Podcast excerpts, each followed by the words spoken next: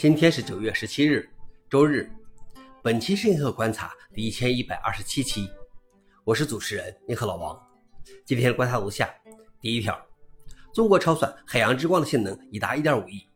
美国计算机协会 ACM 发布消息称，由中国科学家投稿的涡轮机械流动的精确计算论文入围二零二三戈登贝尔奖，该奖项被誉为超级计算领域的诺贝尔奖。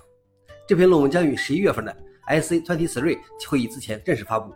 是基于1.5 exaflop 百亿次超级计算机神威海洋之光完成的，它是神威太湖之光的升级版。据该论文，海洋之光拥有超过十万个定制的 SW26010 Pro 处理器节点，分布在105个机柜中，其理论峰值为1.5亿。据预测，如果将该超级计算机规模扩大到120个机柜，在 FP64 精度下，峰值将达到1.72亿，这将超过美国像素领国家实验室的1.68亿的 Frontier 超算。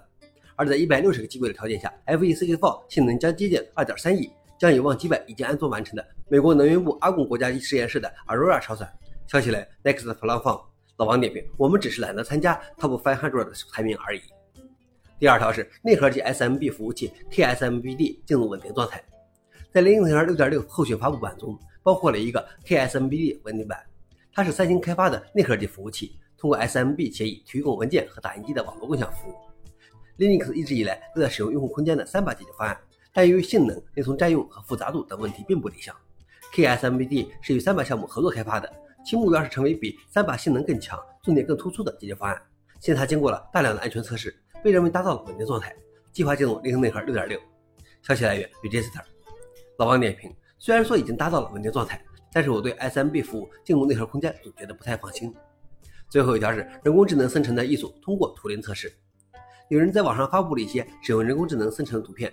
用螺旋或棋盘纹理展示了中世纪村庄，这些图片因其非凡的几何特质，迅速在社交媒体上赢得了广泛赞誉。